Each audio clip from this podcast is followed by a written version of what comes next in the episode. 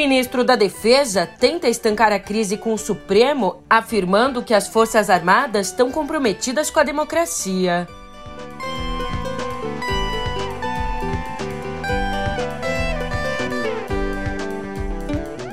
Ainda no Supremo, Alexandre de Moraes determina a multa de 405 mil reais a Daniel Silveira.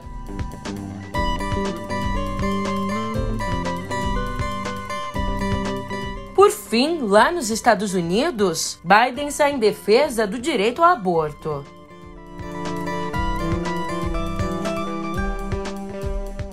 Um ótimo dia, uma ótima tarde, uma ótima noite para você. Eu sou a Julia Keck e vem cá. Como é que você tá, hein? Quarta-feira, dia 4 de maio, e a gente chega à metade da semana assim, erguendo bandeira branca. Ou quase isso. Peraí, eu já te explico no pé do ouvido.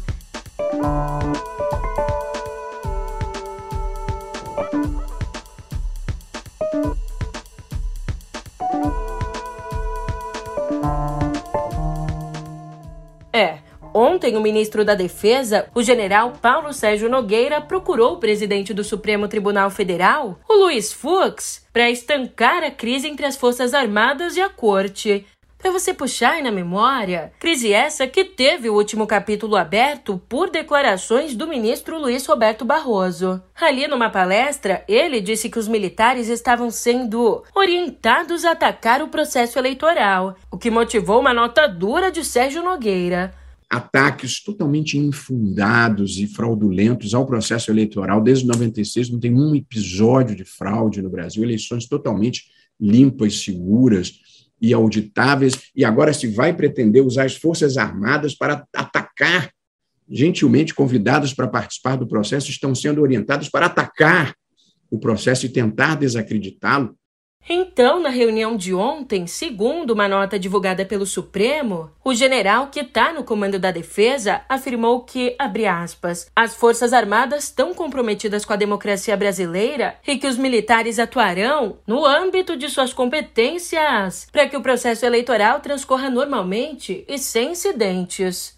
Ainda mais cedo, Fux também se reuniu com o presidente do Senado, Rodrigo Pacheco, que negou haver um isolamento do Supremo em relação aos outros poderes e que também agiu para serenar os ânimos. E é fundamental que haja esse diálogo entre instituições que são igualmente importantes para o Brasil. Não há nenhuma mais importante do que a outra. Né? Forças Armadas são importantes, os ministérios de Estado são importantes, o Supremo também o é, o Congresso Nacional tem a sua participação. O que nós não podemos é permitir que o acirramento eleitoral, que é natural do processo eleitoral e das eleições, possa descambar para aquilo que eu reputei anomalias graves de se permitir falar sobre intervenção militar, sobre atos institucionais, sobre frustração de eleições, sobre fechamento do Supremo Tribunal Federal. Ali ao ministro, uma autoridade do Supremo, Pacheco disse que o Congresso não vai derrubar o induto dado pelo presidente Jair Bolsonaro ao deputado Daniel Silveira. Já no Senado, Pacheco negou o pedido de bolsonaristas para convidar o ministro Alexandre de Moraes a explicar o inquérito das fake news. Um convite cá entre nós bem passivo-agressivo. Enquanto isso, por pressão do Palácio do Planalto, através do Itamaraty, a Justiça Eleitoral cancelou o convite feito à União Europeia para enviar observadores às nossas eleições desse ano. De acordo com Andréa Sadi, Bolsonaro não gostou nada da presença de europeus e acionou o Ministério das Relações Exteriores, que soltou uma nota dizendo que o nosso país nunca teve eleições, aspas, avaliadas por uma organização internacional da qual não é membro. Para contextualizar, é claro, o convite não tinha vindo do nada. É que a Organização dos Estados Americanos, também o Parlamento do Mercosul e a rede eleitoral da Comunidade dos Países de Língua Portuguesa vão ter representantes acompanhando o pleito de outubro. Então a União Europeia seria mais uma entidade. Aí, é evidente que não dá para falar em eleições sem eu te lembrar que, se você quer votar em outubro, presta atenção porque termina hoje o prazo para tirar ou regularizar o título de eleitor. Quem fala aqui é Fernanda Montenegro. Meus jovens, pelo amor de Deus, tirem o título e votem. Votem, votem pelo Brasil. Vovó tá pedindo. E olha só, como sempre, o brasileiro tem deixado para a última hora. Por isso que eu tô te dizendo, vê se não vai fazer o remake do Atrasados pro Enem versão eleitoral, hein? Para você ter uma ideia, ontem, na véspera do encerramento, o site do Tribunal Superior Eleitoral bateu recorde de acessos em um dia, com 318 mil eleitores pedindo serviços como mudança do local de votação ou inclusão do nome social. Diante dessa procura toda, o senador Alessandro Vieira e também os deputados federais Tabata Amaral e Felipe Rigoni pediram ao ministro Edson Fachin, que é o presidente do TSE, que prorrogasse o prazo para regularização e emissão do título. Mas, até agora, a gente não tem resposta. Aliás, no mais novo episódio do Conversas com o Meio, o jornalista Thomas Trauman explicou o que a gente pode esperar para as eleições. E ó, falou desde os erros e os acertos dos principais candidatos até as chances de um golpe. A conversa já está no YouTube do Meio e também na sua plataforma de podcasts favorita.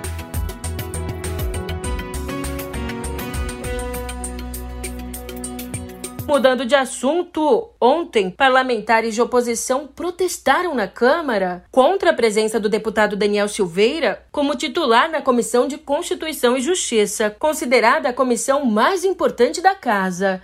Condenado a quase nove anos de prisão pelo Supremo e indultado por Bolsonaro, Silveira esteve na CCJ, assinou a ficha de presença, mas ó que beleza, foi embora antes que começasse a primeira reunião deliberativa da CCJ com a nova composição. Eleito presidente da comissão, o deputado Arthur Maia disse que a indicação de Silveira partiu do PTB e que ele não tem o poder de anulá-la.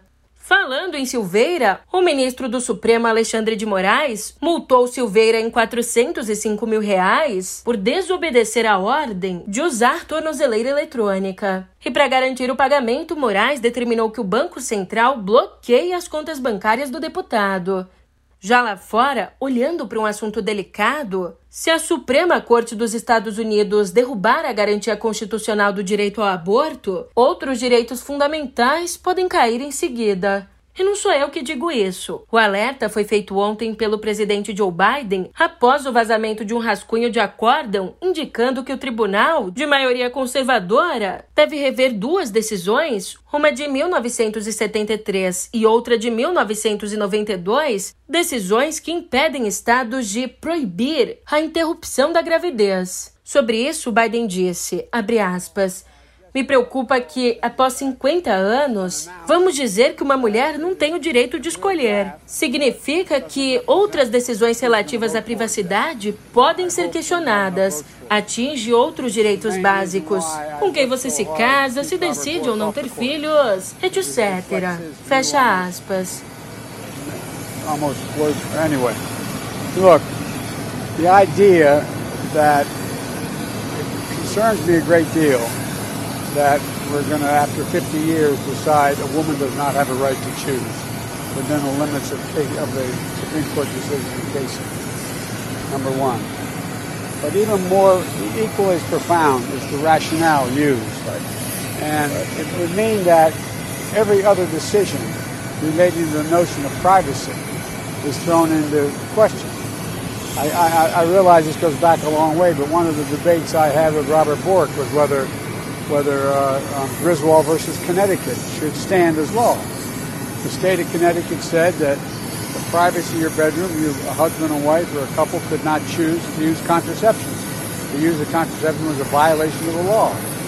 If the rationale of the decision as released were to be sustained, a whole range of rights are in question. A whole range of rights. Inclusive, ainda ontem, o presidente da Suprema Corte, John Roberts, confirmou a autenticidade do rascunho, determinando que a Polícia Judiciária investigue o vazamento, um incidente inédito na história do tribunal. Hoje, estima-se que metade dos estados americanos proíba o aborto se a garantia constitucional for abolida, o que afetaria cerca de 36 milhões de mulheres. E a ameaça ao direito de abortar gerou manifestações em todo o país.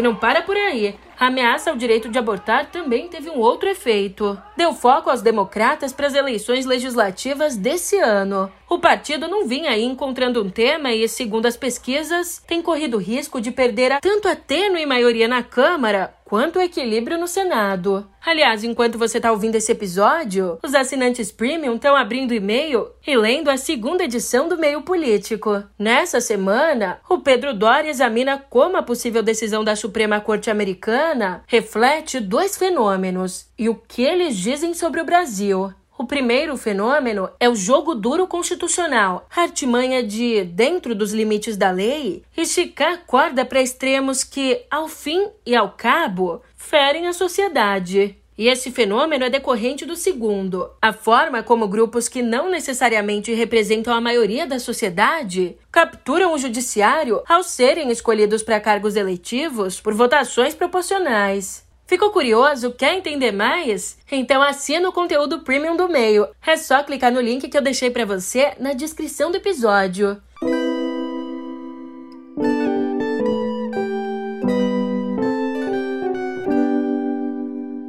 Aqui em Viver eu te conto que os testes de coronavírus feitos em farmácias brasileiras não apontam otimismo. De acordo com a Associação Brasileira de Redes de Farmácias e Drogarias, ali na semana de 18 a 24 de abril, os resultados positivos cresceram 82% na comparação com os sete dias anteriores no total, aí foram feitos 67.314 testes em farmácias e drogarias, e desses, 10.307 deram positivo. Ou seja, a taxa de positividade subiu 59%, chegando a 15,3%, praticamente o mesmo índice que a gente viu em março.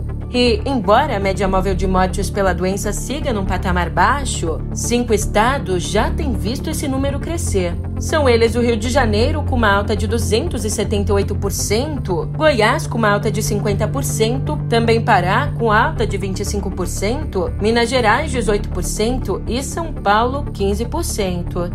Uma outra informação, segundo um levantamento do Biomaps que foi divulgado ontem, mais de 97% dos alertas de desmatamento foram ignorados pelos órgãos de fiscalização. Se é que a gente ainda pode chamar de órgãos de fiscalização.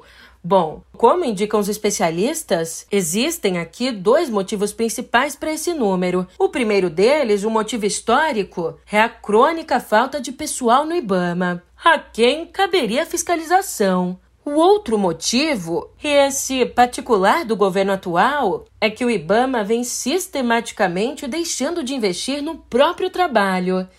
Na era Bolsonaro, o Instituto só gastou 41% da verba prevista para fiscalização, contra um índice de aproximadamente 92% nos governos anteriores.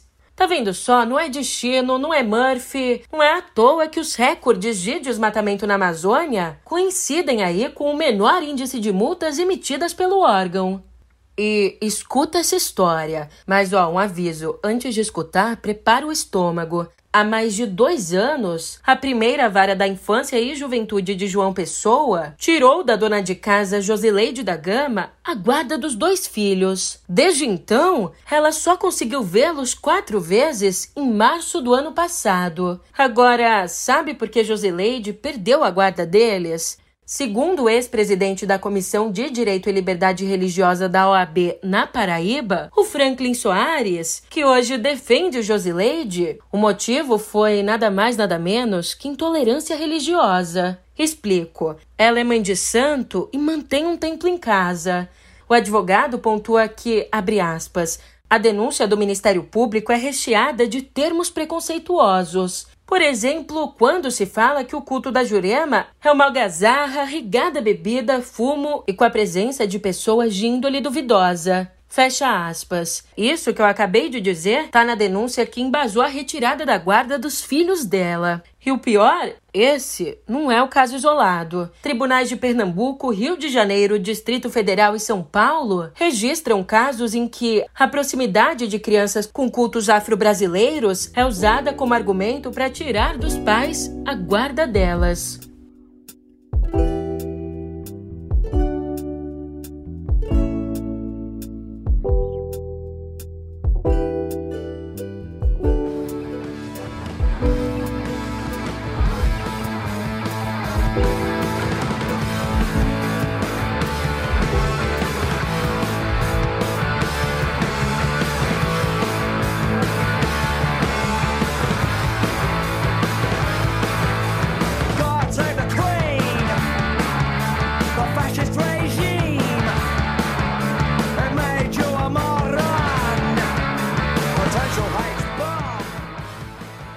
Salve a rainha ao regime fascista. Eles fazem de você um retardado, uma bomba atômica em potencial. Com essa letra iconoclasta, embalada no som cru do Sex Pistols, God Save the Queen sacudiu a Inglaterra em maio de 1977 e chegou ao segundo lugar na parada de compactos, mesmo banida da BBC e de quase todas as rádios independentes. Essa era uma uma, digamos, uma homenagem, entre várias aspas, aos 25 anos do reinado de Elizabeth II, celebrados em 2 de junho daquele ano. E agora, os remanescentes da banda anunciaram o relançamento do compacto em duas versões, mais uma vez no dia 27, para celebrar o 70 aniversário da coroação da monarca. Pois é, no future people. Mudando de assunto, A gente volta a falar na guerra porque, devido à invasão da Ucrânia, você sabe, a Rússia foi excluída dos lançamentos internacionais pelos estúdios americanos. E, portanto, tendo em vista esse cenário, eu te conto que os cinemas da Rússia aderiram de vez à pirataria. Entre os títulos exibidos clandestinamente no país, estão Batman, Também Não Olhe para Cima e Red, Crescer uma Fera. Vale ressaltar aqui que, antes da invasão, as produções americanas representavam 70% dos filmes exibidos nos cinemas russos.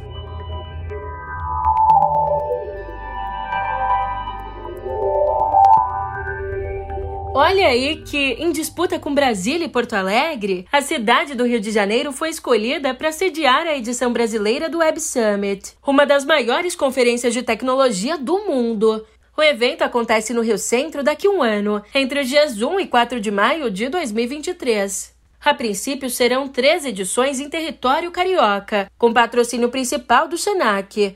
O anúncio foi feito ontem pelo fundador do Web Summit, Pori Cosgrave, e também pelo prefeito do Rio, Eduardo Paes. Cosgrave disse que a América Latina é o local de maior crescimento de startups no mundo e que o Brasil lidera esse movimento, sendo o Rio um dos destinos mais quentes para a indústria de tecnologia. Fundado em 2009 e tradicionalmente realizado em Lisboa, lá em Portugal, Web Summit também terá parcerias para realização de eventos em outros países. Vem cá, se sabia dessa? O bilionário Elon Musk manifestou interesse em iniciar lá no Amazonas operações da Starlink, uma divisão da SpaceX voltada para satélites de internet. A empresa enviou um ofício ao governo amazonense que deu sinal verde e já começou as tratativas de negociação. Com serviços de banda larga em áreas remotas, os pacotes de internet da Starlink já foram anunciados aqui no Brasil e devem ficar disponíveis ainda esse ano. E agora eu tô indo nessa, mas eu te encontro por aqui só. só amanhã. Mas ó, te espero amanhã de verdade. Até lá!